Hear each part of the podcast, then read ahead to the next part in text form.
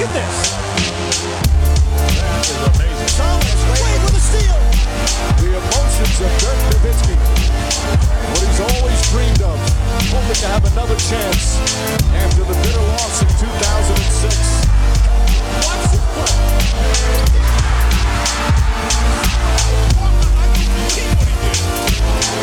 That is amazing. Hallo und willkommen zu Gut Next, dem deutschen Basketball-Podcast im Internet. Mein Name ist André Vogt und ich begrüße euch zur neuen Folge unseres kleinen, aber feinen Basketball-Hörspiels. Heute mit dem ersten Fragen-Podcast 2023. Und ich sage direkt, es wird mehrteilig werden, denn es ist eine Menge aufgelaufen. Äh, ihr habt es mitbekommen, es gab ja im alten Jahr dann keinen Fragen-Podcast mehr und ähm, deswegen natürlich zum einen noch einiges oft offen ist. Dann kamen eine Menge neue Fragen dazu, jetzt in der ersten Woche. Und da habe ich gesagt, okay, ich mache heute eine gute Stunde, anderthalb, je nachdem. Und ich bin mir sicher, dass da noch genug Fragen da sind für eine zweite Folge morgen. Ansonsten, wenn nicht, nicht so sein sollte, werde ich nochmal aufrufen, sozialen Medien nochmal extra Fragen zu stellen. Aber da mache ich mir eigentlich keine Sorgen. Von daher nicht wundern, wenn ihr morgen die nächste Folge seht. Ähm, ja, denke, die lohnt sich dann auch. Und es ist nichts schiefgelaufen mit dieser Folge. Also hoffentlich, wer weiß. Äh, fange ja gerade erst an. Aber präsentiert wird das Ganze auch 2023 ähm, von manscape.com. Und ich erzähle immer viel von diesem ähm, Pika Hygiene Plan, dass ihr aufpassen sollt, ne, wenn ihr die, die Sets kauft, dass dieses Abo-Modell dabei wäre. Und dass man natürlich gucken muss, ob man das will oder nicht. Aber ich habe nie, glaube ich, so richtig erklärt, was das überhaupt eigentlich äh, sein soll. So. Ähm, und sagt, es ist so ein Abo-Modell, wo im Endeffekt all die Dinge drin sind, die jetzt halt nicht der, der Weedwacker oder der Lawnmower sind, also ne, die Werkzeuge, mit denen ihr tagtäglich oder wöchentlich oder alle paar Tage eben oben um unten um rangeht und euch da ähm, scharf macht, sondern äh, die Sachen, die ihr da mit abonnieren könnt, sind die Dinge, die man dazu vielleicht so noch braucht. Mal ein paar Ersatzklingen zum Beispiel, vielleicht mal dieses Deo für den Sack, äh, irgendwie dieses Lippenbalsam, was es neu gibt, äh, das Cologne von denen, ähm, dann diese, diese anderen Tinkturen für oben rundum. Ich tue das immer so ein bisschen ab, aber wann immer ich die Sachen probiert habe, wenn ich die bekommen habe äh, von Manscaped, war ich eigentlich immer, ja, doch, sehr angetan äh, von dem, was das mit mir gemacht hat. Wie gesagt, vor allem untenrum.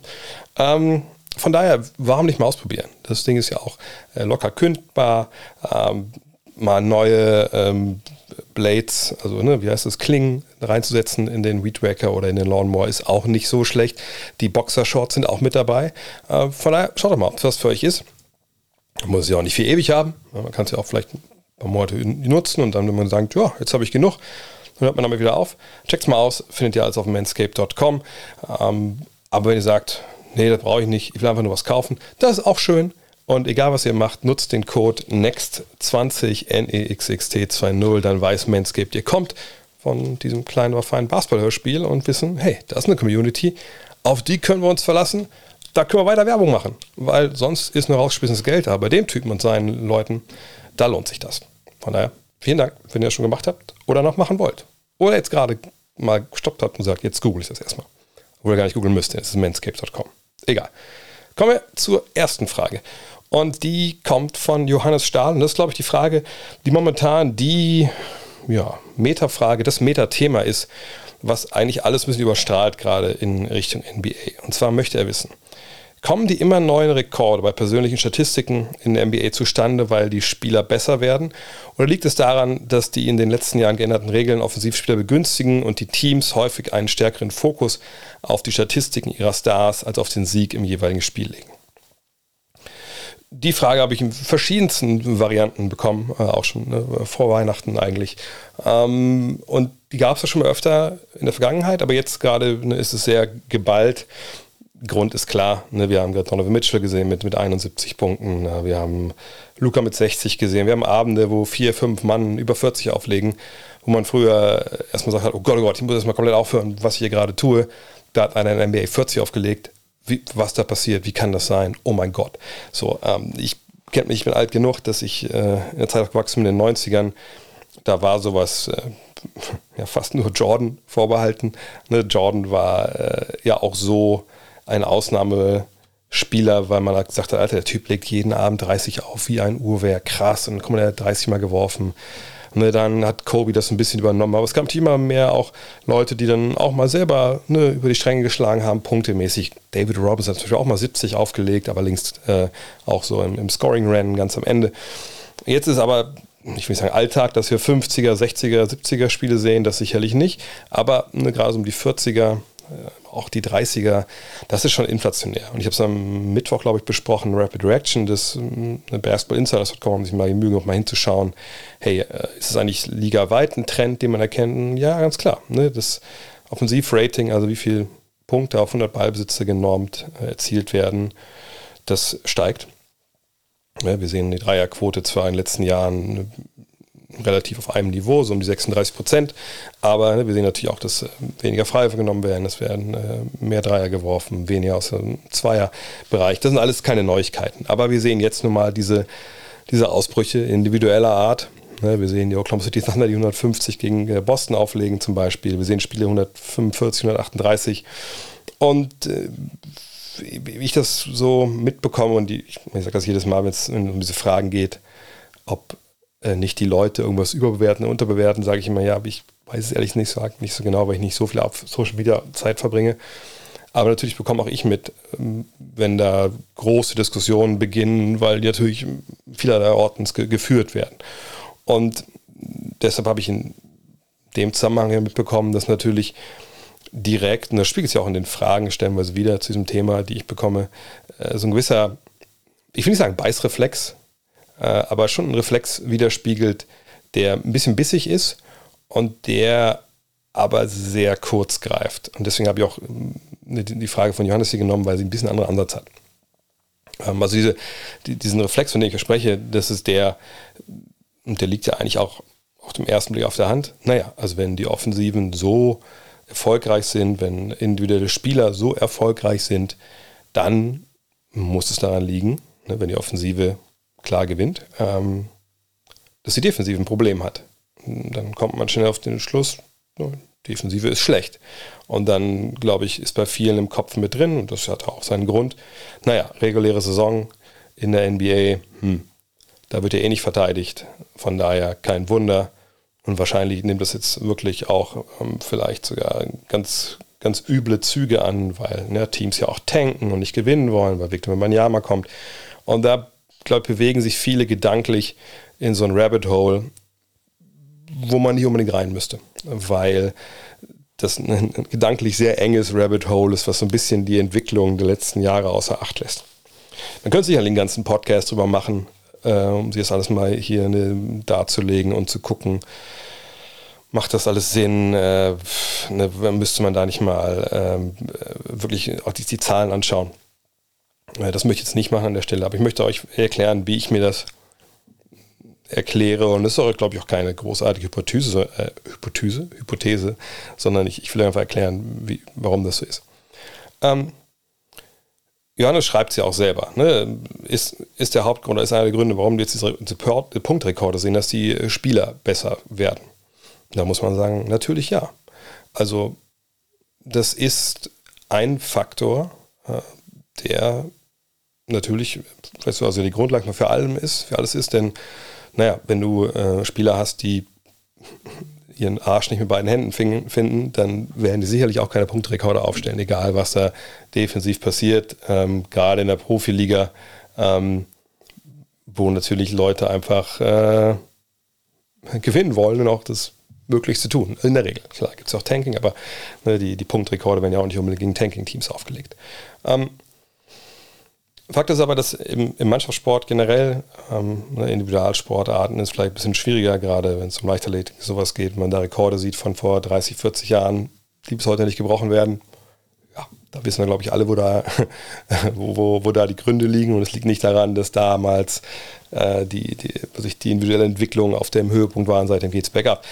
Bei Teamsportarten ist es aber in der Regel so, dass wir das durchaus sehen. Ja, ne, ich glaube, niemand würde hingehen und sagen, wenn wir jetzt mal, mal den Kollegen Fußball als äh, Gleichnis ranziehen, naja, also Cristiano Ronaldo ist ja auf jeden Fall schlechter als Günter Netzer.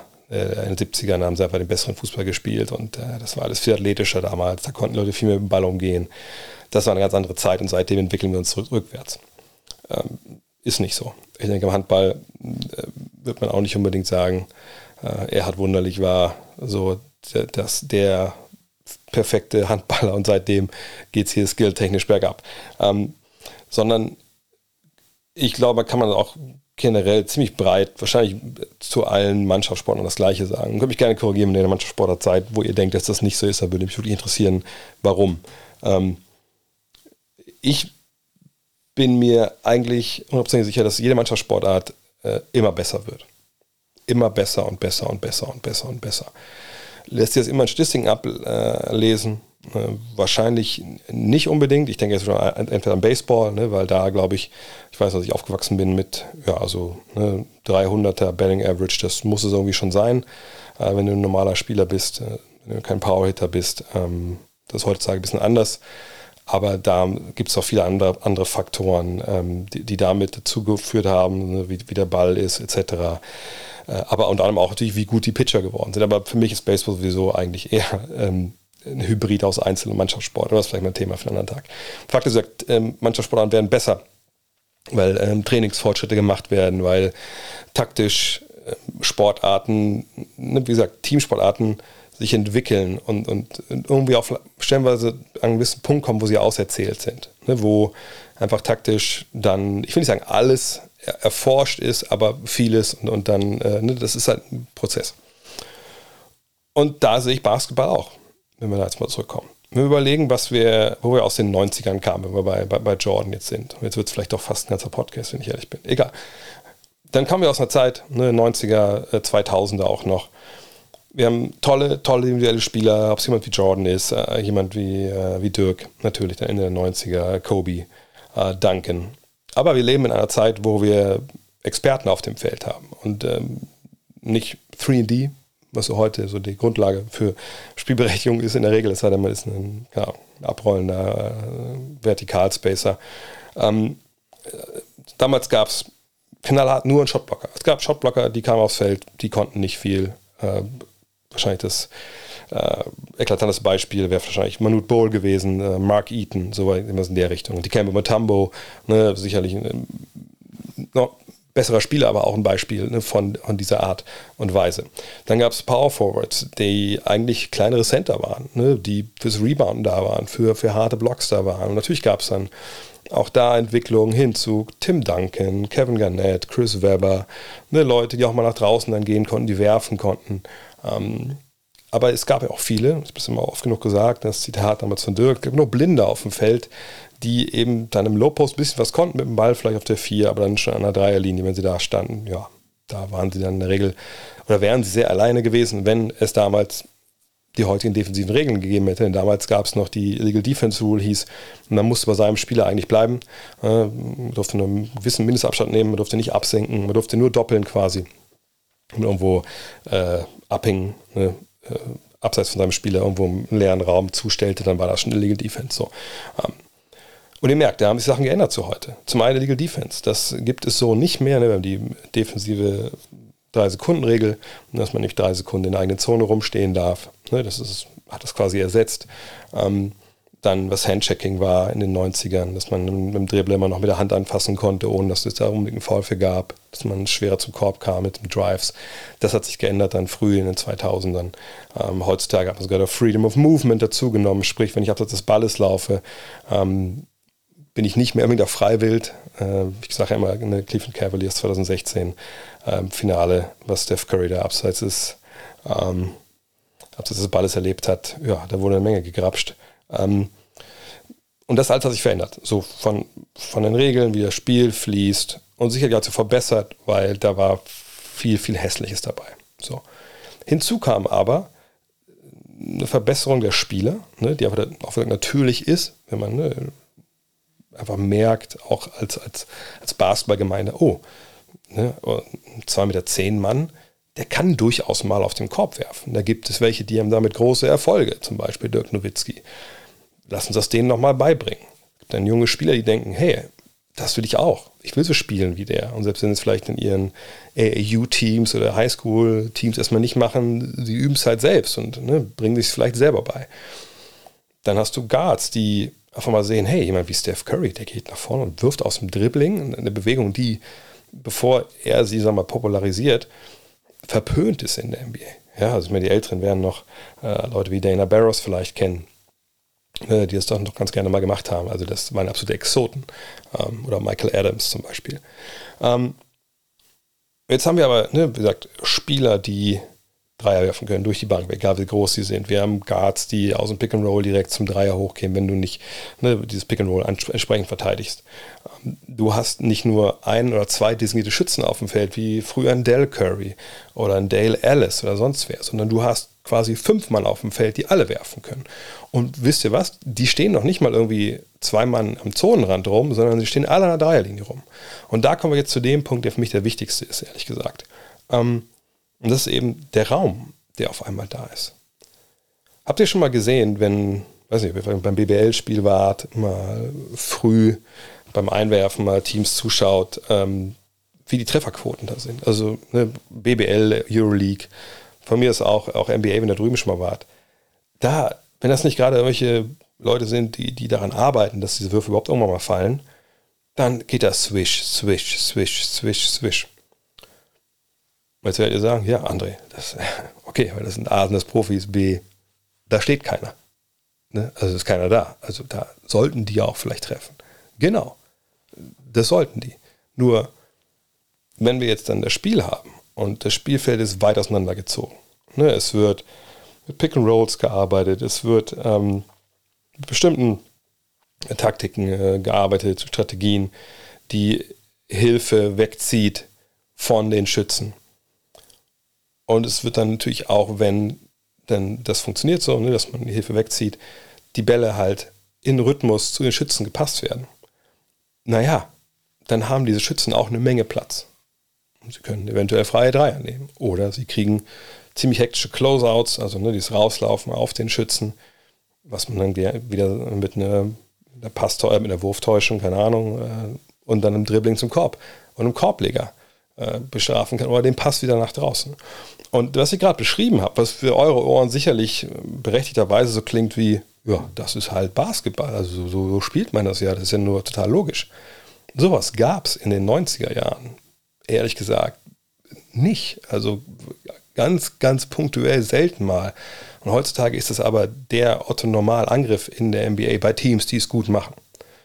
Ähm, wir haben eine Entwicklung dahin, dass Spieler wie zum Beispiel Donovan Mitchell den Ball in die Hand gelegt bekommen und man sagt ihnen, hey, kreier, mach. Und zwar nicht nur, wie es bei Jordan zum Beispiel der Fall war, hier, wir geben dir den Ball am Post, am High Post, wir wissen, du bist schneller als dein Gegner. Ne? Wir wissen, du springst hoch genug, dass die Big Men, die hinterstehen, die nicht irgendwie großartig was tun können, mach mal. Ja, oder Kobe, arbeite mal vom Flügel und dann guck mal, wenn du reinziehst, du kannst, bist, kannst ja auch dann über die Jungs finishen etc. Sondern ne, wir, wir, schicken die Leute ins, ins Pick and Roll. Wir involvieren direkt eine, eine, einen zweiten äh, Verteidiger, wir, wahrscheinlich sogar einen dritten, vierten Verteidiger, wenn wir es clever genug spielen. Und äh, du als Scorer, in dem Fall sagt Donovan Mitchell in dem Beispiel, bist gefragt, nicht nur als der, der den Ball in den Korb wirft, sondern auch als einer, der den Ball nach draußen passt. Du bist ein Playmaker. Und wir lassen es über dich laufen. Doncic natürlich ist, ist Luca da das beste Beispiel im Sinne von, hey, du bist unsere Offense. Sowas gab es früher auch nicht wirklich. Natürlich gab es Geschichten wie, wie Kim Olajuwon äh, in Houston. Ne? Wir geben den Ball in Low Post und wenn du nicht gedoppelt wirst, dann gehst du eins gegen eins und machst das Ding. Ähm, ne? aber das ist ja was anderes als jetzt. Und das ist auch, natürlich, das trägt alles dazu bei, dass wir diese Ausbrüche halt sehen. Ähm, ich würde mich aber dagegen wehren zu sagen, dass das defensiv einfach, ne, wie jetzt blind ist, dass Leute, dass die Teams tanken und dass das typisch, typisch NBA ist, dass wir diese Ausbrüche sehen. Ähm, dem würde ich äh, nicht sagen, dass es so ist. Ähm, sondern wir sind gerade an dem Punkt, dass diese, diese Spacing-Problematik und diese Skill-Problematik, denen sich Verteidigungen gegenübersehen, dass die ganz schwer momentan gelöst werden können. Und ich bin super gespannt, was da kommt. Ne? Weil defensive Entwicklung, taktisch etc. ist ja in der Regel eigentlich eine, eine Reaktion auf, auf, auf, ein Problem, was die Offensive dir ähm, stellt. Ne? Ähm, ich habe es, glaube ich, letztens im Fragenstream auch mal gesagt, ähm, dass äh, Tom Thibodeau mit, mit, mit seiner Ice-Defense damals äh, und diesem, diesem quasi Zonenspiel auf der Ballseite, ähm, das ist natürlich auch, ne, das war so die letzte große Revolution, die mir defensiv so in den Sinn kommt. Ähm, und sowas ne, entsteht aber meistens aus, ja, einfach aus, aus, einer, aus einer Notsituation heraus. Und da in dieser Notsituation sind momentan Verteidigung. Ist natürlich nochmal was anderes in der regulären Saison als in den Playoffs. Ne, in den Playoffs kann man sich ja auch noch mehr Sachen überlegen. Ähm, man kann mehr Sachen vielleicht arbeiten und gerade ziehen, weil man mehr gegen ein Team spielt. Aber die Defensive ist ja momentan der Bringschuld. Die Offensive ist ja einfach enteilt, weil die Skills der Angreifer einfach auch den, den Skills der Verteidiger ein Stück weit enteilt sind. Ne, ich glaube, natürlich haben wir heute äh, bestimmt auch durch die Bank weg eigentlich also potenziell bessere Verteidiger als in den 2000ern, Anfang oder 90ern, weil sich da auch viel getan hat. Äh, nochmal, ne, aus was die Fitness der Spieler angeht und so. Ähm, aber wie gesagt, dass die jetzt, weiß ich nicht, viel, viel schneller sind als, als früher, längere Arme haben, besser verstehen, wo sie hinlaufen müssen. Das, selbst wenn das so wäre, glaube ich, wird das aufgefressen eben durch diese Fortschritte, die die Offensive gemacht hat ähm, in Sachen Skills, äh, in Sachen äh, Strategie. Und ich, ich bin echt gespannt, was da noch kommt. Ähm, wovon ich aber absehen würde, das habe ich auch schon an ein paar Orten gesehen, äh, ist halt dieses Brüllen nach irgendwelchen Änderungen. Ich glaube, das brauchen wir erstmal nicht. Ne? Ich weiß, es gibt verschiedenste Modelle, die seit Ewigkeit noch diskutiert werden. Keine Eckendreier mehr. Äh, Dreier liegen nach hinten, verlegen weiter. Die Frage ist, ob das wirklich was ähm, ändern würde. Ich finde es auch nicht ideal gerade. Auf der anderen Seite muss ich sagen, erfreue ich mich eher an Spielen, mit dem man 70 macht und man sieht, der Gegner hat einfach kein, kein Mittel. Die kriegen nicht, kriegen es nicht hin, äh, den zu stoppen.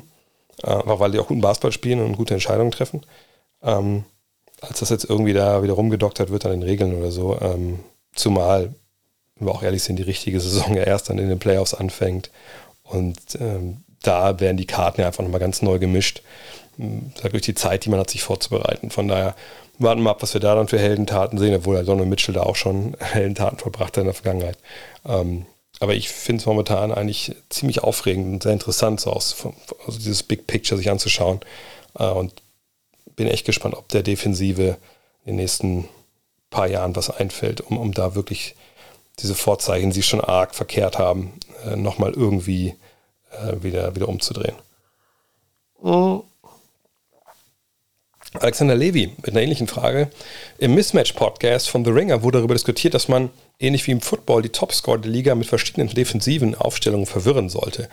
In diesem Zusammenhang würde mich interessieren, ob du Ideen hast, wie die NBA-Verteidigungen mit der jetzigen sehr starken Offensive umgehen sollen. Oder ob du denkst, dass die Liga Regeländerungen vornehmen wird. Habe ich ein bisschen weggenommen schon. Äh, ich glaube nicht, dass es Regeländerungen geben wird. Ähm, ich wüsste auch ehrlich gesagt nicht genau, was verschiedene defensiven Aufstellungen äh, sein sollten. Klar, man kann mal Zone spielen. Wir haben es heute Nacht, habe ich es ja kommentiert, bei den Celtics gesehen. Und den Mavs, die Mavs haben nochmal eine Zone eingestreut etc. Aber mm, das äh, kann sicherlich helfen. Miami ist auch ein Team, was viel Zone spielt zum Beispiel. Aber das ist jetzt nicht so wie im American Football zum Beispiel, wo man sich natürlich vielleicht soll ich lieber Adrian Franke jetzt hier reden lassen, aber wo man sich ja entscheiden kann, ne, wie viel äh, Druck macht man auf den Quarterback, wo kommt der Blitz her, blitzt man überhaupt, ne, Cover 1, Cover 2, Cover 3, was da nicht alles gibt. Ich glaube, diese Möglichkeit hat man im Basketball ehrlich gesagt nicht. Und es ist ja auch nicht so, dass dann, wenn ein Spiel anfängt, dass dann Mannschaft A, Superstar B einfach die ganze Zeit gleich verteidigt. Da gibt es ja auch Anpassungen in Partien. Nicht unbedingt diese großen Adjustments vielleicht aus Playoff-Serien, aber dass man halt sagt, ey, pass auf, wir, wir laufen jetzt äh, Drop-Defense, so, so eismäßig im Pick and Roll, wenn er das spielt. Ähm, und wir schicken dann eine Hilfe äh, von der anderen Position dazu und wir schicken ihn äh, sich jetzt, wir, wir, machen nicht mehr Eis, wir, wir, wir haben einen anderen Center jetzt mal wegen drin, einen anderen Big Man, wenn der zum Pick and Roll, hoch, Roll hochkommt, dann äh, steppen wir doch raus und so. Das gibt es ja auch. Also es ist nicht so, dass ja immer das Gleiche dann passiert. Äh, von daher weiß ich ehrlich gesagt nicht, was die Kollegen da genau vorhaben.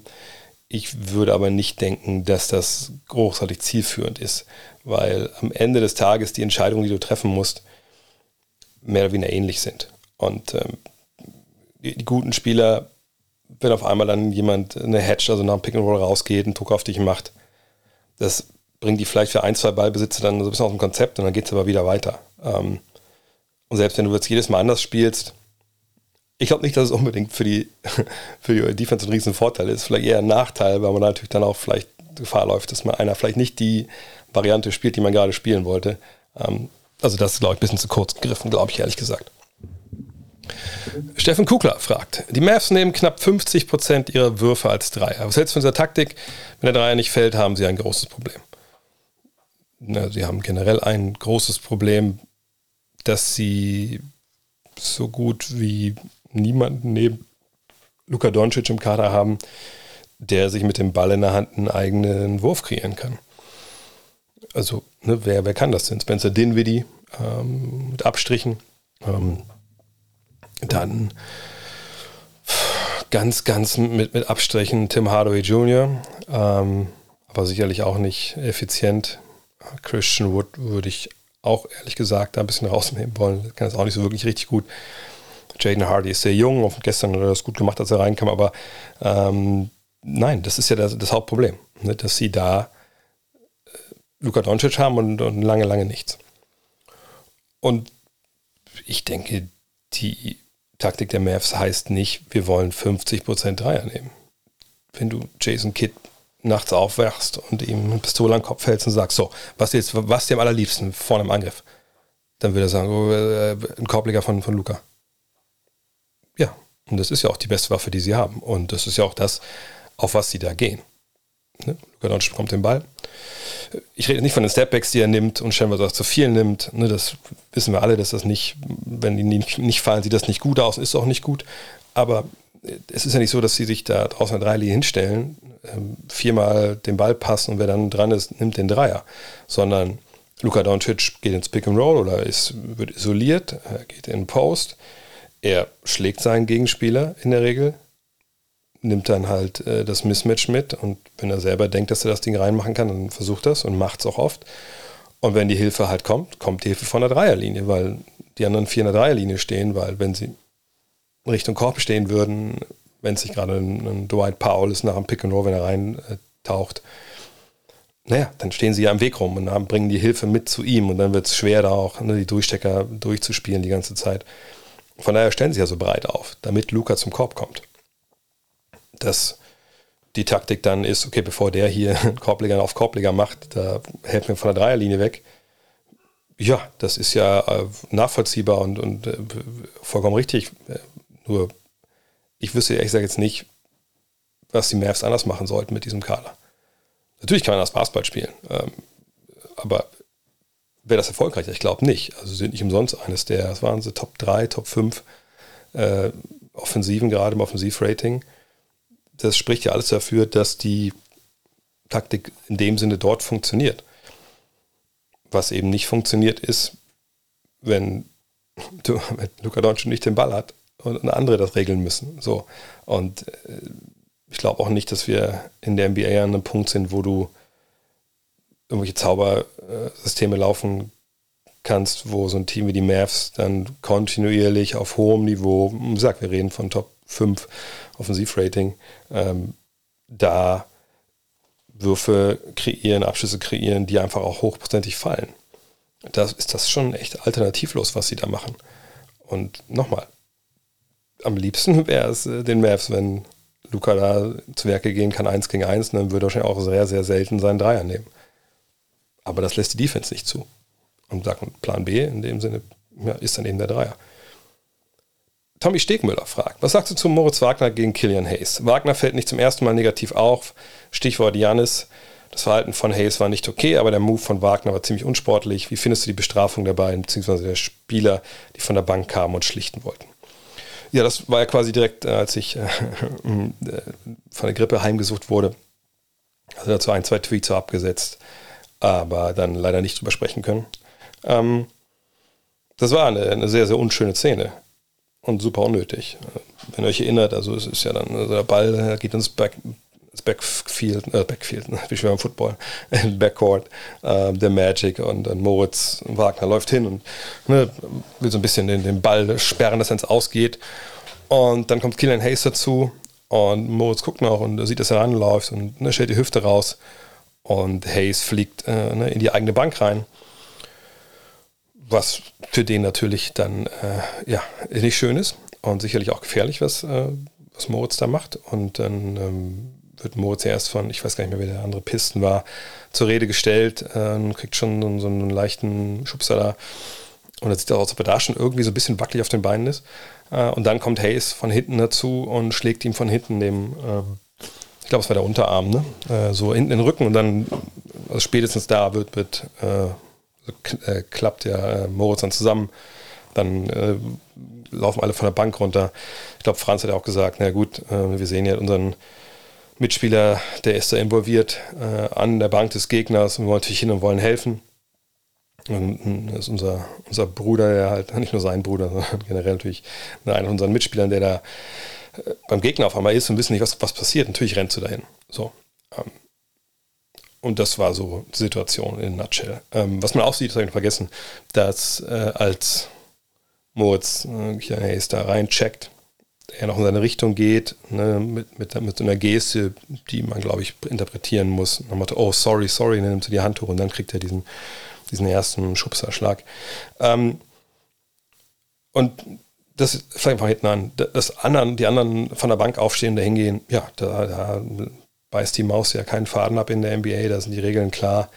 Fragt mal die Phoenix Suns, ähm, damals mit dem, nach dem Hip-Check von Robert Ory gegen gegen Steve Nash. Das ist natürlich äh, dann Spielsperre. Da steht so eine Regel mit drin. Da gibt es auch keinen Interpretationsspielraum, den man sonst ja oft hat bei ähm, solchen Regeln. Von daher, dass die jetzt alle ein Spiel bekommen haben, das war in dem Sinne eigentlich dann klar. So. Was jetzt äh, Moritz Aktion angeht, ähm, fällt nicht zum ersten Mal negativ auf. Ja, es gibt die Geschichte mit, äh, mit Janis. Es gab die Geschichte mit, mit, mit letztes Mal noch eine Geschichte, jetzt fällt mir der Name nicht ein. Aber ja, er ist jemand, der auf dem Platz ein Agitator ist, ne, der gerne dann äh, seine Emotionen rauslässt, der gerne viel redet. Ähm, und das ist dann auch was, wo es ab und zu dann halt über die Stränge schlägt. Ne? Ist es super dirty oder muss man jetzt aufpassen bei dem und äh, es ist ein dreckiger Spieler. So weit würde ich ehrlich gesagt nicht gehen. Ähm, ich weiß nicht, ob das heutzutage äh, so schon sich qualifiziert dafür. Ähm, und man muss nicht immer das Beispiel Ron Artest, Meta World Peace etc. An, anbringen, aber und auch nicht, was weiß ich hier, die äh, Clothesline gegen Kurt Rambis damals von den, von den Celtics, aber ich glaube, wie gesagt, ich könnte gerne mal sagen, wie ihr es seht. Also ich als einer, der in den 90ern ja mit, mit der NBA sozialisiert wurde und dann noch 2000er gesehen hat.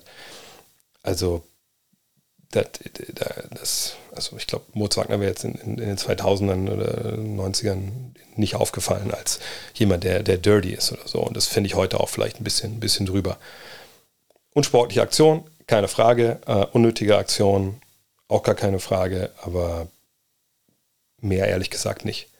Und dass er jemand ist, der, wie gesagt, da dabei ist, ne, der auch gerne ne, labert und Gegner provoziert. Vollkommen okay, das gehört irgendwie auch zum Spiel mit dazu. Ich war nie ein großer Freund von, von Trash Talk, auch wenn man sich selber dann ab und zu mal ausgeteilt hat. Aber das ist halt immer irgendwie was, was dann natürlich kein, kein guter Look ist im Endeffekt. Was man so die Stories mal liest, irgendwie nämlich im Magazin, da war zu einer Five oder so, hier die besten Sprüche, das ist der Trash Talker, dann lacht man natürlich, das ist witzig. Aber es ist natürlich, das sind so die, die schönen Stilblüten. Äh, aber den hässlichen Trash Talk, der über das City hinausschießt und unter der Gürtellinie ist, naja, ne, den kriegt man in solchen Geschichten ja oft nicht erzählt. Und das ist ja der, aber dann der zu solchen Sachen auch vielleicht manchmal führt, wie mit Janis.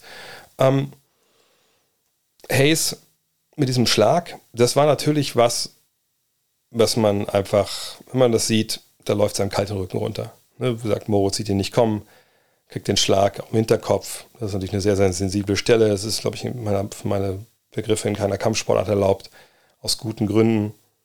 Aber so unsportlich das war und, und so sperrewürdig das war, fand ich dann, als, als dies, die, die, die Strafen rauskamen, hatte ich zum einen selber das Gefühl, okay, das ist vielleicht ein bisschen wenig. Ich hatte also mit fünf Spielen eigentlich gerechnet. Am Ende waren es ja drei, wenn ich mich nicht ganz täusche. Ähm, aber ich glaube, er hatte da einfach mildernde Umstände. Also zum einen, es war ja kein äh, Schwinger, Faustschlag mit voller Wucht im Hinterkopf. Das darf jetzt nicht immer, äh, das vielleicht die Ausrede sein, dass man da jetzt sagt, ja, es war ja halb so schlimm, aber es war es einfach nicht. Ne, es war es einfach nicht, er geht dahin, er, stößt ihm dann, stößt, schlägt, wie ihr das interpretieren wollt, ist, ist ja eigentlich auch egal. Äh, der Hinterkopf, das hat seinen Effekt. Das war hässlich, gar keine Frage. Aber wie gesagt, es war kein, ne, kein Wind-up, wie man kann, also kein Ausholen wirklich ne, und volle Power durchziehen. Er schlägt nach oben, was natürlich die ganze Sache auch noch den Schwung, das ist natürlich gut gewesen für beide Seiten. Ähm, und Kilian Hayes wüsste jetzt nicht, dass der irgendwann schon mal auffällig geworden ist. Vielleicht haben wir auch mit der Arbeit von Kilian Hayes ja, nicht so viel befasst letzten Jahre. Aber ich wüsste jetzt nicht, dass man ihm da, äh, dass man jetzt eine große Akte rausgezogen hat bei der NBA, gesagt, oh, guck mal hier, das war schon, das war schon, das war schon, uh, der muss jetzt auch mal zehn Spiele weg. So, ähm, sondern ich denke, die drei Spiele, da wurde all das, was ich gerade gesagt habe, einfach in Betracht gezogen. Und die Tatsache, dass natürlich da auch eine Vollspeed ankommt und weggecheckt wird und eventuell auch einen gewissen Grund hat, da not amused zu sein. Ist es jetzt dann also verhältnismäßig drei Spiele Sperre da? Ich glaube, zwei waren es gegen Moritz. Wie gesagt, ich hätte eher so fünf, fünf, drei hätte ich vielleicht gedacht. Aber drei Spiele Sperre für, für Moritz, das hat auch irgendwie die Szene so nicht hergegeben. Ne, also gefühlt, wann immer wir, ähm, also auf Twitter frage ich ja noch, was denkt ihr, ne? was äh, müsste hier die Sperre sein? Und dann gucke ich ab und zu doch mal dann in die, in die Druckos und so.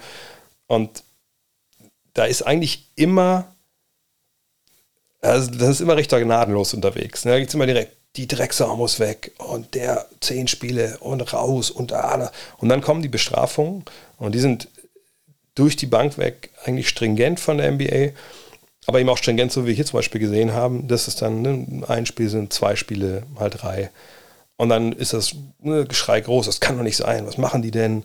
Und ähm, ich habe mich diesmal ein bisschen gefragt, dann so, okay, wo kommt eigentlich dieser, nicht woher kommt der Hass, aber woher kommt so diese, äh, dieses Gelüst so nach der richtigen, nach dem Schafgericht und zieht die aus dem Verkehr, weil die Szenen, die man da gesehen hat, und ich unterstelle es nicht jedem, der sich da echauffiert hat und viel höhere Strafen gefordert hat, dass sie selber kein Basketball spielen. Aber ich glaube, als Basketballer, wenn man diese Szenen sieht, dann weiß man, okay, das habe ich schon mal gesehen.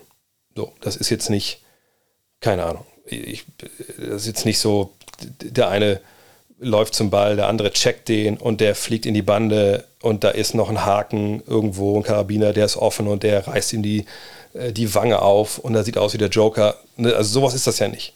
Sondern das sind ja Aktionen und, und dann Outcomes in der Regel und auch in dem Fall, das sieht man ja im Basketball. Und das sieht man jetzt nicht von den größten Arschlöchern, die irgendwie jemals aufs Parkett getreten sind, sondern man sieht das ja, relativ handelsüblich jedes Jahr in irgendeiner Saison.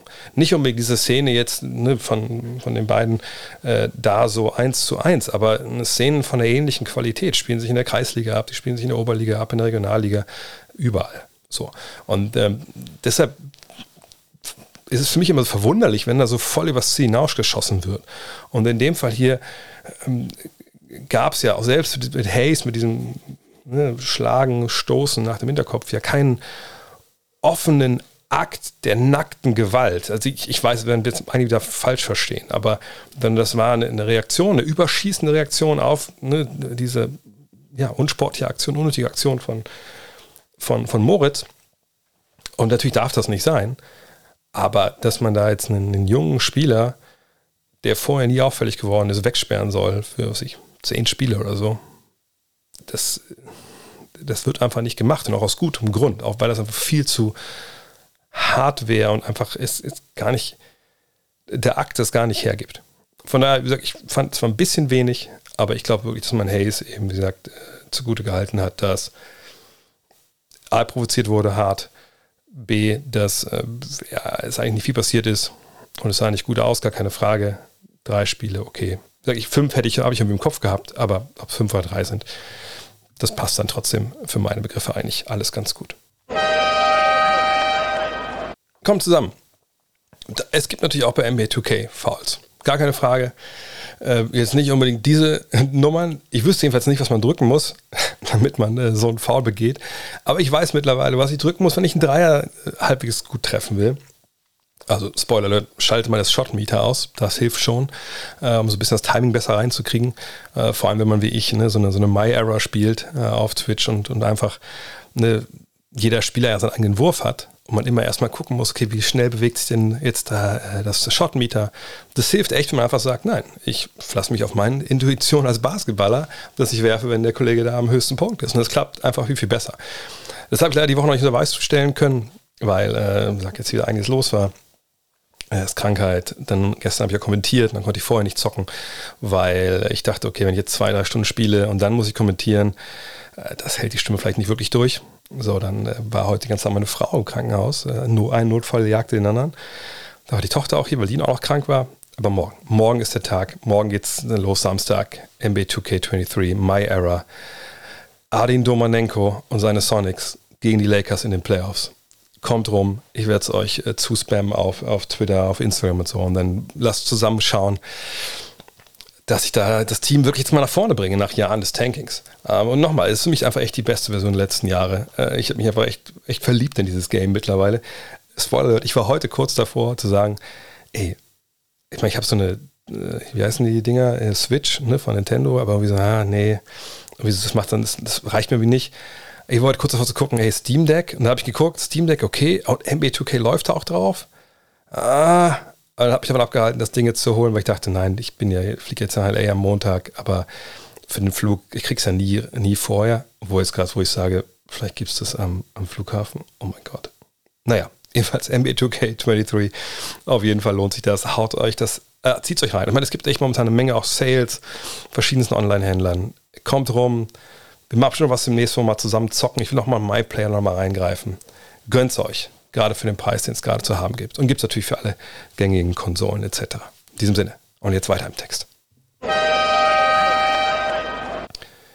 Dirk Herzog fragt, würdest du eine Lex Morant oder Morant, Morant einführen, um das sehr verzögerte Aufnehmen des Balles und damit den verspäteten Start der Shot Clock während einer Partie zu unterbinden?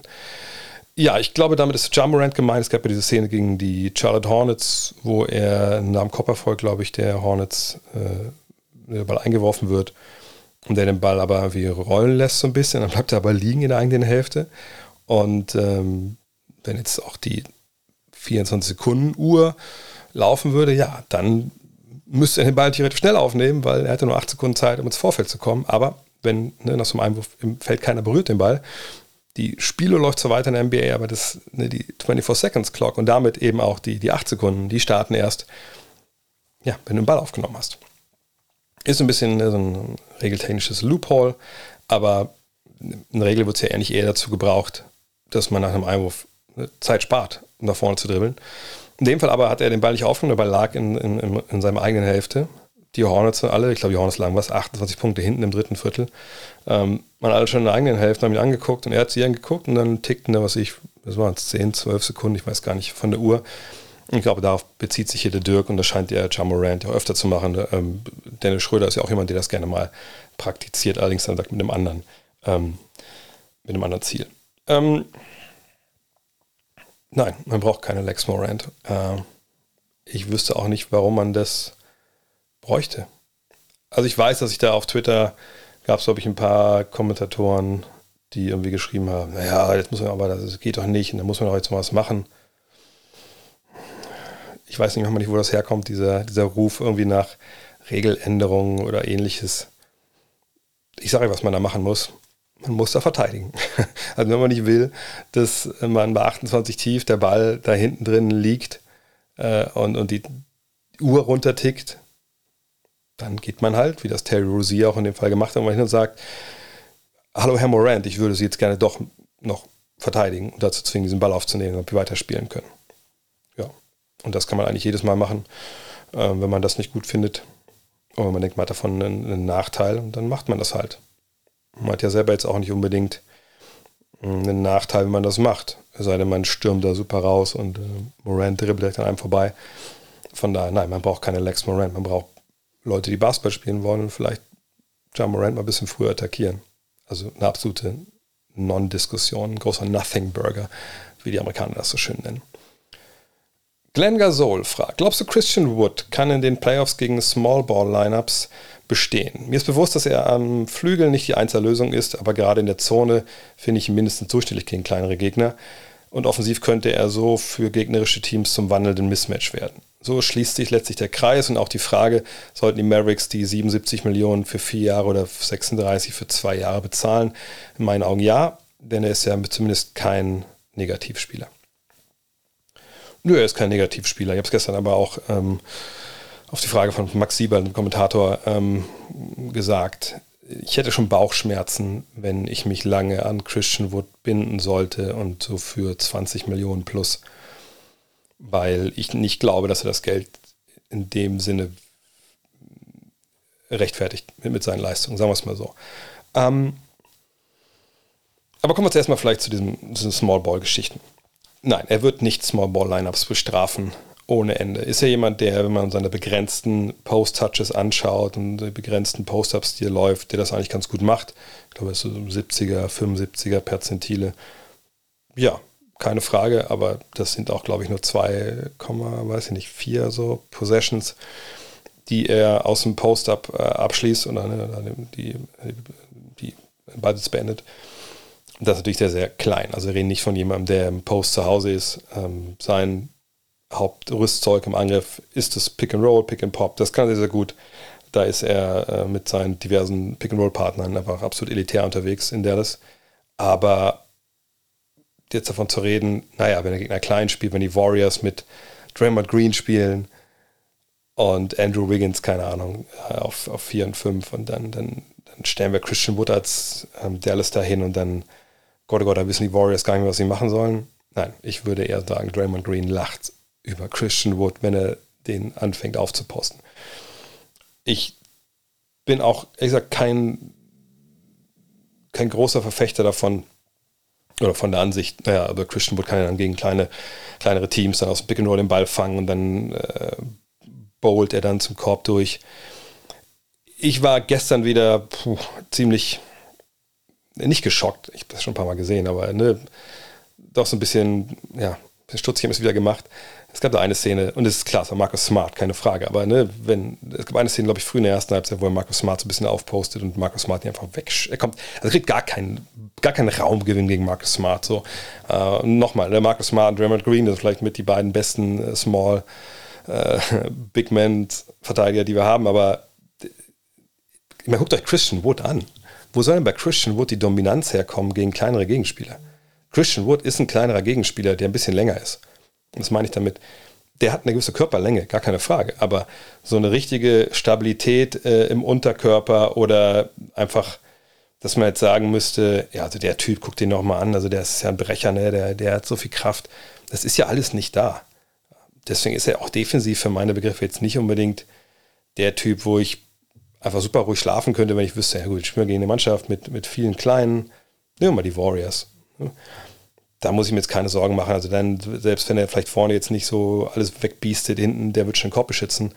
Dafür ist einfach zu dünn und einfach auch, dann fehlt so ein bisschen der Motor. Nee, ich, also ich denke nicht, dass er jemand ist, den du gar nicht aufs Feld stellen kannst. Ne? Nicht falsch verstehen. Aber er ist jetzt, wenn ich jetzt frage, gib mir mal die 10, 15, was ich besten Big Man gegen äh, eine Small Ball Lineup des Gegners. Da bin ich mir relativ sicher, ich werde es jetzt hier nicht durchdeklinieren ähm, können, aber bin ich mir relativ sicher, dass ich da nicht bei Christian Wood lande. Ähm, und 77 Millionen für vier Jahre. Nochmal, er ist jemand, der bei seinen bisherigen Stops nicht dadurch aufgefallen ist, dass er mega professionell war oder ein, sehr, sehr realitätsverbundenes Selbstbild hatte. Ganz im Gegenteil. Ähm, zwei Jahre und, und was, was waren 36? Okay, und dann ist er quasi nach einem Jahr ein auslaufender Vertrag. Man muss ja auch sehen, wenn man ihn nicht tradet, der wird Free Agent, der geht woanders hin, dann verliert man ihn ja und man liegt beim Salary Cap. So, das sind natürlich auch Sachen, die sollte man nicht unbedingt riskieren. Aber 77 Millionen für vier Jahre, ich würde es ehrlich gesagt nicht machen. Aber man muss immer schauen, was, was gibt der Markt her. Hat man vielleicht einen Alternativplan bei der Hand. Es ist kein, kein guter Free Agent-Jahrgang nächstes Jahr. Äh, Nochmal, es ist nicht einfach so, dass man den, dass er weggeht und dann trade man, an, holt jemand anders dafür für das Geld, was er, er jetzt bekommen hat, denn das Geld für ihn geht ja auf Salary Cap drauf. Also schwierige Situation. Fred D. fragt, würde ein John Collins für Jay Crowder, Josh Okogie und eventuell Dario Saric Deal Sinn machen? Oder welches Team würde den Trade ablehnen? Also ich weiß nicht, nicht viel über Landry Fields. Das ist ja der neue General Manager der Atlanta Hawks. Aber ich weiß, wenn er diesen Deal machen würde, würden ihn die Fans in Atlanta wahrscheinlich nackt äh, draußen an die, an die Arena anbinden und mit Eiern bewerfen, weil das wäre wahrscheinlich der schlechteste Deal in der Geschichte der Atlanta Hawks. Weil, also weder Crowder, Okogi noch Scharic machen das Team ja besser. Ähm, Collins, wenn man den tradet, trade me natürlich für, von mir ist auch gerne für, für mehrere Spieler, aber dann für Leute, die wirklich passen und Sinn machen. Und ich, ich würde in dem Fall auch tippen, dass der Fred oder Fred eher ein Fan des Suns ist. Für die Suns wäre es natürlich Gold wert, so ein Trade, aber den werden wir so nicht sehen. Ähm, ich wüsste auch, oder wird schon halbwegs passen finanziell, aber nein, nein. Also aus, diesem, aus dieser Idee trifft auch, äh, spricht auch eine klare Überhöhung der Fähigkeiten von Jay Crowder. Ähm, von, von daher, nein, das ist ein Deal, den Atlanta nie im Leben so durchziehen würde. Mojo McFly, wie geht es in Phoenix weiter? Nur formtief oder zu viel Off-Court-Noise letztes Jahr? Oder geht da gerade der Contender-Status flöten äh, und es wird ein mittelgroßer Umbau nötig? Alter, Chris Paul etc. Also dass man da demnächst äh, oder dass man generell überlegen muss, natürlich, uh, wie kann es so weitergehen eigentlich in den nächsten Jahren in äh, Phoenix.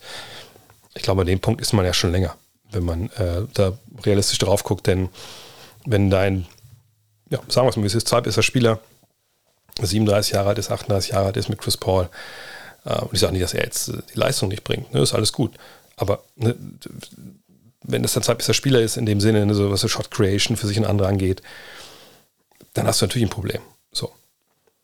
Ähm, ich, ihr kennt auch meine Einstellung zu den Suns. Ich habe das geliebt, auch gerade letztes Jahr, wie die Basketball gespielt haben. Ne, eine Mannschaft, ich, ich mag und liebe Mannschaften, die wissen, wer sie sind, die ihre Sets kennen, die ihre Mitspieler kennen, wo der Ball läuft. Sowas, was zum Beispiel auch gerade Boston halt spielt. Ne, das ist einfach, das, das, erreichst du nicht innerhalb von einer Saison, wenn du gerade mal irgendwie angefangen hast, zusammen Basketball zu spielen, zusammen Basketball zu denken, sondern das kommt erst mit der Zeit und da waren sie ja in den letzten ein, zwei Jahren einfach wahnsinnig weit vorne. Aber diese Mannschaft hatte eine klare Sollbruchstelle eingebaut.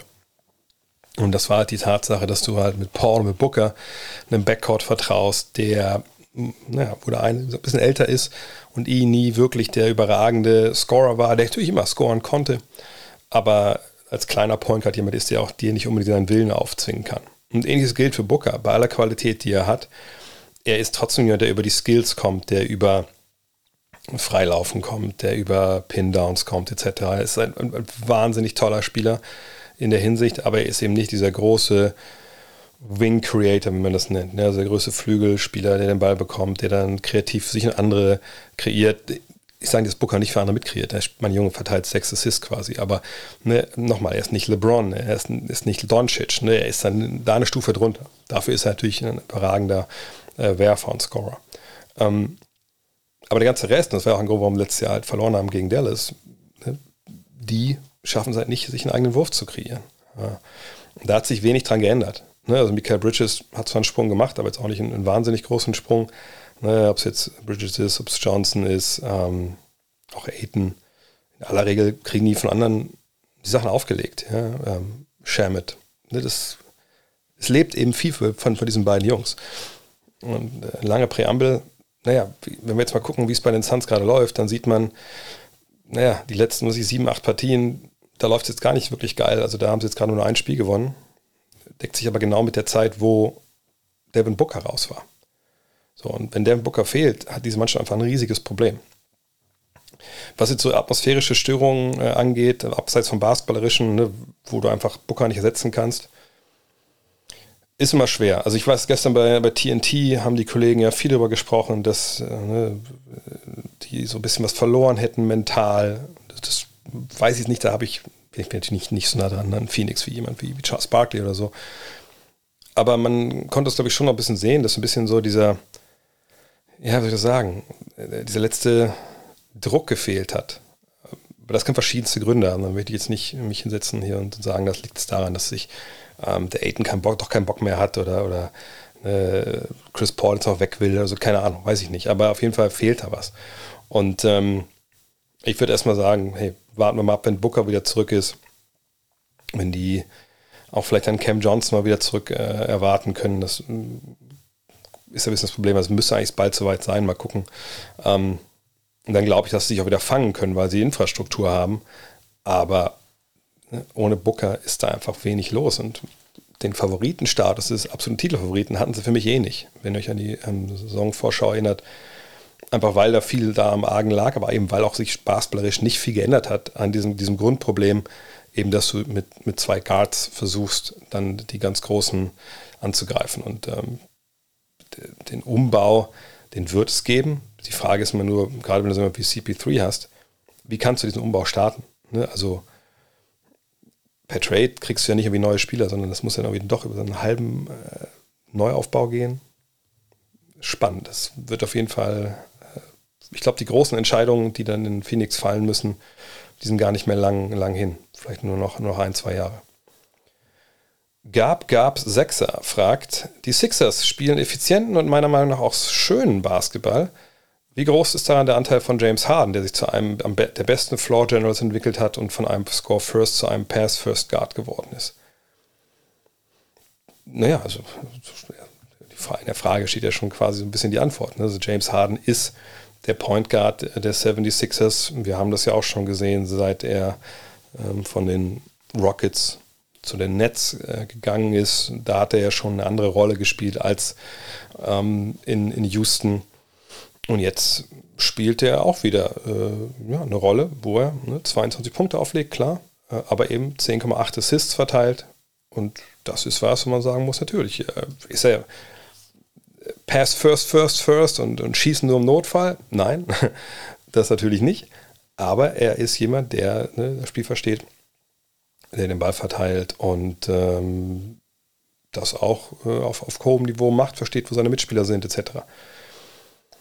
Ich würde aber nicht sagen, dass er das erst jetzt so, was weiß ich, vielleicht erst entdeckt hat, als er nach Brooklyn kam, sondern wenn ihr euch erinnert an seine Anfänge in Oklahoma City, die so ein bisschen nur eine gewisse Zeit brauchte, da kam er ja oft von der Bank auch und hat dann quasi den Point Guard gegeben. So, also das ist schon eine Rolle, die hat er so, so drin gehabt. Und dann in Houston hat sich das ja nach und nach entwickelt, dass er unter Mike D'Antoni, das muss man auch immer noch dazu sagen, dann zu einem sehr, sehr balldominanten Spieler wurde, der Ballbesitz dominiert hat, der vieler Isolation gelaufen ist, der einfach eine Usage Rate hatte, die, die das gut und böse war. Also nur mal zum Vergleich.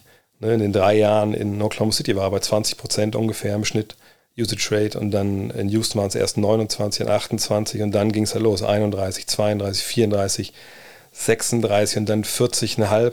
Im letzten Jahr waren es dann 36. Ähm, und danach sind wir jetzt hier bei 28, 26, sowas. Ähm, also es, er ist jemand, der Basketball schon immer verstanden hat, glaube ich. Ne? Natürlich lernt man dazu über die Jahre.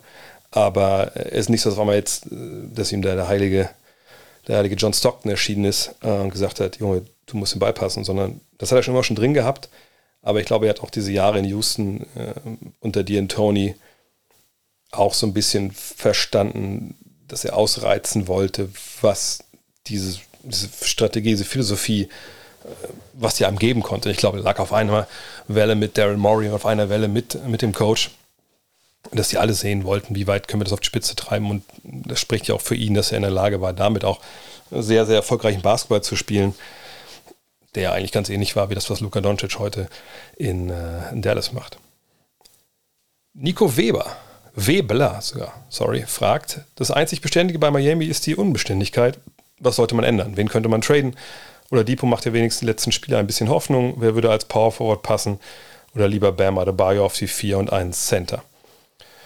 Ich glaube, in Miami sehe ich ehrlich gesagt keine großartigen ähm, Potenziale, was so das äh, Reinkommen von Talent von außen angeht. Ähm, Miami ist eine Mannschaft, die hat in den letzten Jahren sicherlich auch auf gewisse Art und Weise überperformt.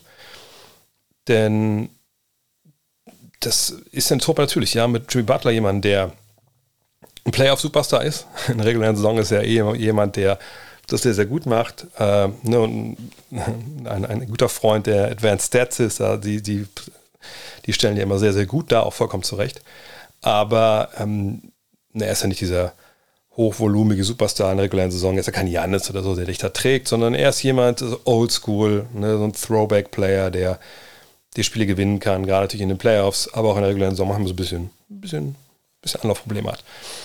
Und dann hast du Bam, ne, der zweite All-Star, sag ich mal, der Mannschaft, der auf der einen Seite ein super modernes Basketballspiel inne hat für einen Big Man, eben ne, den Ball verteilt, Handoffs läuft, ähm, ne, einfach auch ein Playmaker auf Center, in Anführungszeichen ist. Und gleichzeitig aber offensiv, ey, so ne, kein Dreier im Repertoire, Mitteldistanz, wo, puh, aber nur bei Vollmond und äh, im Low Post jetzt auch nicht unbedingt super äh, da habe ich Moves hat, sondern da kommt da ne, viel über Durchstecker und Pick and Rolls und so. Naja, und dann hast du halt den Rest. Dann hast du Tyler Hero, ne, der Spiele gewinnen kann mit wahnwitzigen Buzzerbeatern, gleichzeitig defensiv äh, manchmal auch echt super fragwürdig ist und auch so ein bisschen up and down. Du hast Kyle Lowry, der, da muss ich auch ehrlich sein, war ein Fehler war, den zu holen für das Geld, hm, in dem Alter vor allem. Und dann die Batterie an äh, Rollenspielern, die sie selber ausgebildet haben oder eine Ausbildung sind, ne, wie, oder Depot natürlich nicht in dem Fall, aber Struce, Martin, Vincent, Robinson, ne, Jovic jetzt als, als Youngster, ne, die, die können alle was, gar keine Frage, aber sie sind alle auch, ne, hängen auch von ab, was die anderen für die mitkreieren. Und das ist alles okay, das ist alles gut, aber es fehlt eben so wirklich diese, diese Fulminanz in der Offensive. In der Defensive ist das okay, ist Top 10, offensiv sind sie auf Rang 25. Ne, Butler war oft nicht dabei dieses Jahr. Ähm, was hat er verpasst, glaube ich, 14, 15 Spiele oder sowas. Oder Depot war jetzt lange nicht dabei, wo bei dem mittlerweile auch fast eher sehe, dass er defensiv dem mehr gibt als, als offensiv. Struce wurde so ein bisschen entzaubert, äh, genau wie Robinson vor ihm. Äh, ich, ich glaube, die Mannschaft steht da, wo, wo sie eigentlich hingehört. Ich glaube, es ist auch eine Mannschaft, auf weirde Art und Weise ist es vielleicht auch eine Mannschaft, die eher für die Playoffs äh, gebaut ist, weil dann Jimmy Butler eben Jimmy Butler Dinge macht, als für die, ähm, für die regulären Saison. Aber ich sehe ehrlich gesagt niemanden da in dem Team, den man traden könnte, um irgendwie da jetzt eine Hilfe zu holen. Ähm, Tyler Hero war so ein bisschen, hatte diesen Status inne vor ein, zwei Jahren noch. Aber das hat man eben hat man sich dagegen entschieden, wenn es überhaupt Deals gab, mit dem machen können. Und äh, so, ja, ähm, bin ich gespannt, wo die Reise hingeht. Aber ich habe irgendwie, also außer Jimmy Butler, wie gesagt, dreht in den Playoffs wieder frei und man hat da einfach äh, einen guten Lauf oder so. Sehe ich da eigentlich relativ wenig, wenig Hoffnung, wenn ich ehrlich bin. Sport Fanatic fragt, mit den auslaufenden Verträgen von Caris LeVert und Kevin Love haben die Cavaliers einiges an Cap Space für die neue Saison. Verlängerungen, wenn überhaupt, nur zu deutlich geringen Bezügen.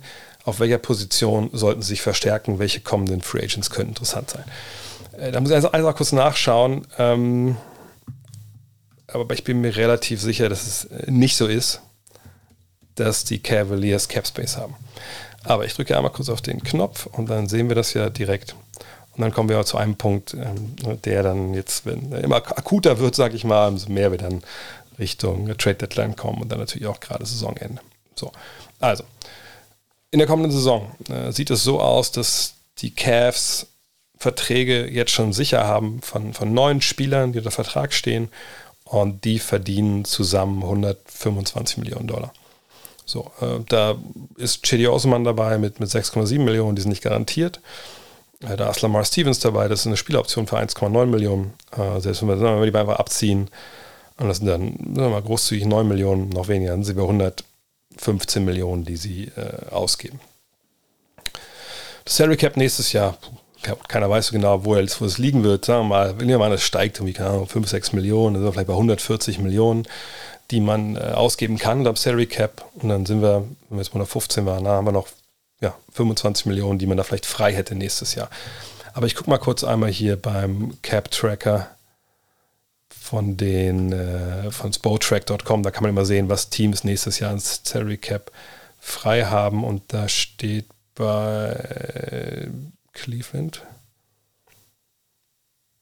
Ah ja, hier. Practical Cap Space.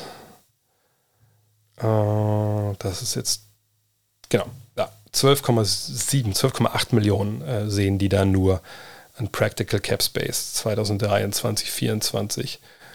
Und gut, da, die gehen davon aus, dass, dass das Cap bei 134 äh, liegt. Ich denke, das wird ein bisschen steigen. Ähm, naja, äh, das ist natürlich dann, da kann man keine großen Sprünge mitmachen. Ne? Ähm, 12 Millionen Cap Space, ja, da kannst du weder dir einen Kevin Love, glaube ich, auch zu der äh, an dem Punkt seiner Karriere holen, noch äh, einen Karis LeVert wahrscheinlich. Wo Karis LeVert wahrscheinlich schon. Ähm, Frage ist nur, welche Spieler sind dann auf dem Markt, welche Spieler kommen zu dir? Sind da 12 Millionen genug? Ich äh, äh, tue mich ein bisschen schwer da zu prognostizieren, was die, die Cavs machen. Denn auf der einen Seite, es funktioniert ja, was sie da aufstellen, auch wenn diese Position 3, ne, wenn man es so nennen möchte, schon natürlich ein, ein Schwachpunkt ist. Ne, da, wo LeVert ja dann auch zum Teil gestartet ist, wo man sich ja momentan auf verschiedensten Positionen ausprobiert, auf verschiedensten ähm, Spielern ausprobiert. Love ist ähm, natürlich ein Veteran von der Bank, ne, der Shooting gibt und Rebounding, aber eben auch schon 34, 35 Jahre alt ist. Für meine Begriffe wäre wahrscheinlich die die Antwort zu sagen, hey, man verlängert Love für einen kleineren Bezug, einfach weil er sicherlich auch Bock hat, da zu bleiben, obwohl er eigentlich über Jahre eigentlich dachte, der geht nächstes Jahr, aber der wird weggeschickt. Aber ich glaube, er hat einfach Bock auf diese Truppe da. Ähm, und bei LeVert muss man natürlich abwarten, ob man auch will. Ne, trifft gerade mal mittelmäßig seine Dreier. Äh, ist einer, der viel auch selbst machen muss und nicht so sehr äh, ja, ich weiß auch nicht, sich nicht, manchmal denkt man, man fühlt sich nicht so wohl, wenn er Teambasketball spielen muss. Aber kriegt man jemand Besseren? Also es ist wirklich nicht leicht. Ähm, ob es dann eher vielleicht ein Trade wird, wenn man einen Partner findet, der vielleicht auch bis es unterm Salary Cap Platz schaffen will oder so, muss man mal abwarten. Ähm, aber es ist so, dass man, auf jeden Fall so, dass man nicht sagen kann, deswegen habe ich auch nochmal das Salary Cap aufgerufen, hey, okay, der verdient 18 Millionen, der andere verdient, was ich, 30 Millionen, okay, dann gehen wir jetzt hin mit, äh, also 28 Millionen, 29 der eine, Kevin Love und der andere fand 19. Hey, jetzt gehen wir hin und für das Geld holen wir jetzt neu dazu. So geht das natürlich nicht. Ne, das ähm, Salary Cap hat, äh, gibt diese Bird Exceptions und sowas. Also da kann ich empfehlen, mein Buch zu lesen. Love this Game, der erklärt das nochmal alles in, äh, in genau, genau, aber nee, äh, sie haben nicht genug Cap Space, um beide Spieler zu ersetzen. Von daher würde ich davon ausgehen wollen, dass man vielleicht Love hält, ähm, ein Jahr, zwei Jahresziel, eins plus eins. Und bei LeVert schaut man halt, ähm, was da so der Markt hergibt. Lars MP fragt, wann wird endlich in Charlotte der Coach entlassen? Gut, natürlich wurden auch schon öfter mal sicherlich Trainer entlassen, die bei einem Team wieder angeheuert oder auch mal angeheuert haben. Ähm, das war ja in dem Fall auch der Fall mit Steve Clifford, der vorhin zurückgekehrt ist, war ja schon mal Coach bei den Hornets. Er steht mal bei 10 und 29. Ähm, man hat zuletzt wieder keine Chance gegen Memphis gehabt. Aber ich wüsste jetzt nicht, was daran schlecht ist, dass die Spiele verlieren. Ähm, ne, wir leben im, äh, in der Saison von Wemby. Ähm, es geht an beiden Enden des Feldes nicht gut aus. Ich denke, sie sind ein großer Kandidat für einen oder anderen Trade vielleicht. Aber Steve Clifford ist eigentlich angetreten, sicherlich um Spiele zu gewinnen.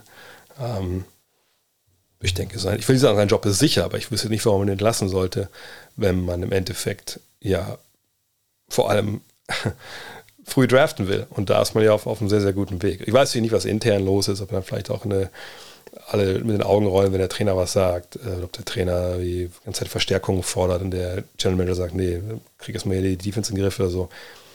Aber es geht ja nicht um Erfolg momentan. Es geht um die Zukunft. Und die Zukunft heißt, wenn man ja mal die Zukunft heißt, Scooter Henderson etc. Morten mit der letzten Frage dann für heute, für diesen ersten Teil. Die ersten Fanvotes des All-Star Games sind sichtbar. 10 der 20 Spieler aus dem Westen spielen entweder bei den Lakers oder den Warriors. Domantas Sabonis hätte es meiner Meinung nach ebenfalls verdient, aber hat das Pech, in einem, kleinen, einem kleineren Markt zu spielen. Welchen Anteil an der letztendlichen Besetzung des All-Star-Teams hat das Fan-Voting und was sagt das über den Status des All-Stars aus? Das Voting, welches offensichtlich nicht nur nach Leistung geht, diskreditiert diesen doch ein wenig, auch wenn das kein Phänomen ist, welches wir erst seit diesem Jahr beobachten können, Stichwort Sasa Pachulia ich habe es mit reingenommen, die Frage, weil jedes Jahr, sie muss mit dabei sein, es steht vertraglich, es wird von Manscaped gefordert. Naja, es ist halt so, dass das All-Star-Game kein, das All-Star-Status kein Award ist, unbedingt für deine äh, Leistung. Dafür haben wir andere Awards, die sind äh, exorbitant wichtiger, äh, wenn es vor allem darum geht, wer die besten Spiele der Liga sind. Wer da noch auf die All-Star äh, Aufstellung schaut, gut, ne, ist okay, kann man machen, aber das ist einfach der falsche Ort, um darauf zu schauen. Die besten Spieler der Saison stehen in den drei All-NBA-Teams am Ende des Jahres. Und das ist auch der richtige Zeitpunkt, um das zu wählen. Also ich verstehe nicht, warum man denken würde, dass so diese Wahlen jetzt, die Fans in aller Welt, die aufs Internet abstimmen können. Und letztes habe ich gesehen, da kam wie eine Mail von der NBA. Ja, jetzt heute Nacht, wenn ihr, weil ich von da bis da abstimmen mit dem Hashtag, dann zählt eure Stimme dreifach. Also, dass wir dann kein objektives Bild äh, bekommen, wer die besten Spieler sind, auch gerade in diesen, diesen Votes, das ist ja vollkommen klar. Das ist eine Geldmachmaschine, eine Gelddruckmaschine. Da werden Kontakte generiert, ne, da wird äh, Visibility hergestellt für die Liga. Die Liga ist im Gespräch, sie trendet vielleicht sogar etc. Nur darum geht's.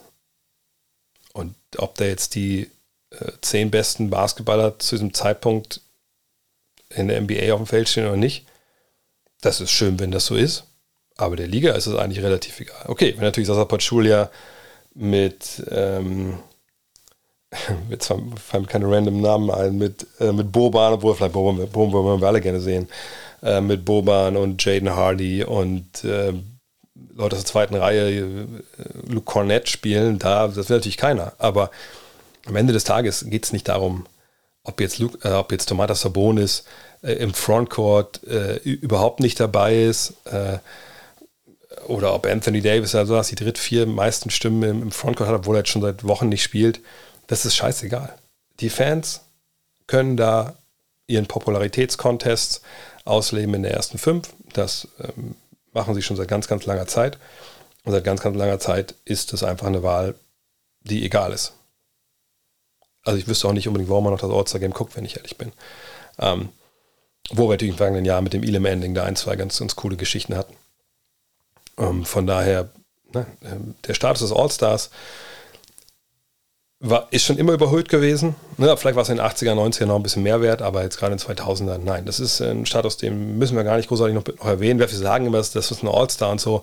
Äh, einfach um zu sagen, das ist ähm, ein sehr, sehr guter Spieler, ne, einer der sich besten 20, 30 der Liga weil All-NBA eben nochmal exklusiver ist und darunter gibt es in dem Sinne ja keinen keinen Status. Versteht ihr, was ich meine? Also wenn man es so sieht, kann man sagen, ne, okay, All-NBA, dann All-Star und dann Starter schon. So, ne, wenn es jetzt abseits von welchen Awards ist und abseits von, äh, keine Ahnung, äh, welchen Jobbezeichnungen, sondern nur ein Status in der Liga, wenn man illustrieren will, dann, ne, dann ist das vielleicht so diese, diese Kaskade, die man da hat. Aber nochmal, ne, All-Star ist nicht der Ritterschlag. Äh, Chris Gatling war mal All-Star. Ne, also von daher, macht euch da keinen Kopf.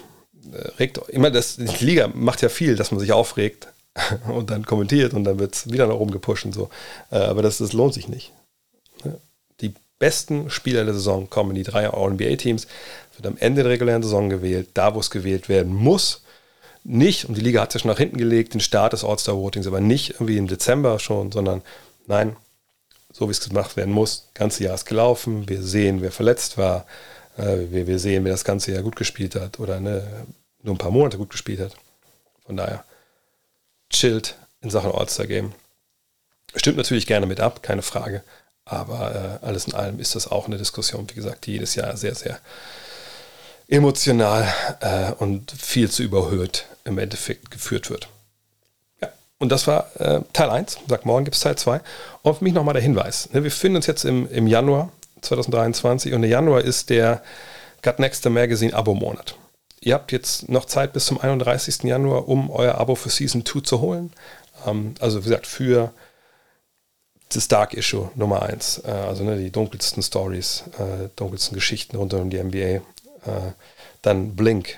Was kann in, in einer Sekundenbruchteil passieren auf dem Basketballfeld? Entscheidungen, wie, welche Entscheidungen haben die Geschichte der NBA äh, beeinflusst und, und, und was wäre passiert, wenn eine, eine Entscheidung anders gefallen wäre, etc. Dann ich sage mal, wahrscheinlich die NBA-Preview. Es gab jetzt ein, zwei Stimmen, äh, die mich erreicht haben, also, ja, NBA-Preview, weiß ich nicht, ob das so cool ist. Machst du lieber was, ähm, ja, was Übergreifendes wieder als Thema. Ja, wir richten euch da ganz nach euch. Nur ich hatte da, da ja schon aufgerufen, als das Heft rauskam und da habe ich eigentlich überragend viel Feedback bekommen. Ja, geil, Gott sei Dank, cool. Das liegt die ganze Saison hier bei mir äh, auf dem Coffee-Book, auf dem Coffee-Tisch und äh, ich gucke mal wieder rein, wenn die Spiele sind. Wahrscheinlich machen wir nochmal eine Umfrage für euch dann, wir, was ihr genau haben wollt. Ähm, und dann gibt es natürlich äh, 1992, das wird dann die vierte Ausgabe sein im Jahr 2023. Und wie gesagt, wenn ihr das Abo abschließen wollt, und ich, ich würde mir aber super freuen, wenn wir noch mehr Leute erreichen würden. Ja, vergangenes Jahr waren es 4000, das 162, die, äh, die abonniert hatten. Ähm, wir haben von jedem Heft so 5.500 verkauft, je nachdem, wie viel wir gedruckt hatten. Die vierte Ausgabe, ne, die 2000, da gibt es ja auch noch, die auch wieder in höchsten Tönen von euch gelobt wird. Ähm, und wie gesagt, wenn ihr Bock habt, kommt dazu, weil es ist einfach ein, ein Projekt, was es so in Deutschland noch nicht gab also weder im Basketball, glaube ich, noch in anderen äh, Sportarten äh, mit, mit, so viel Liebe und, und Qualität gemacht.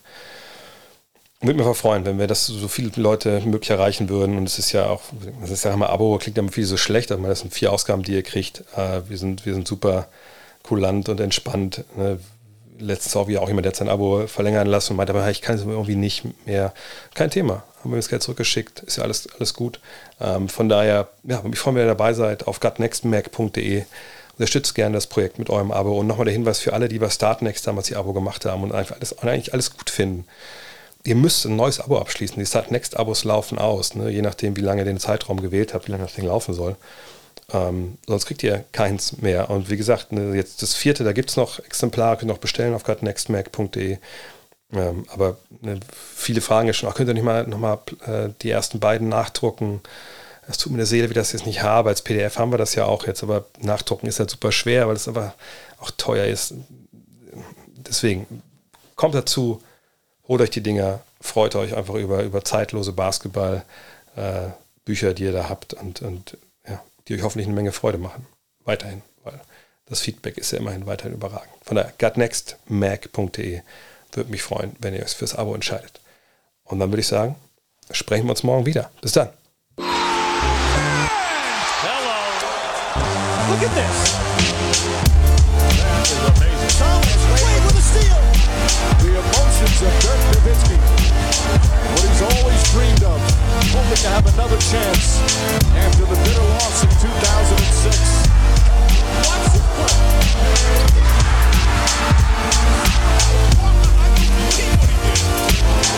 That is amazing.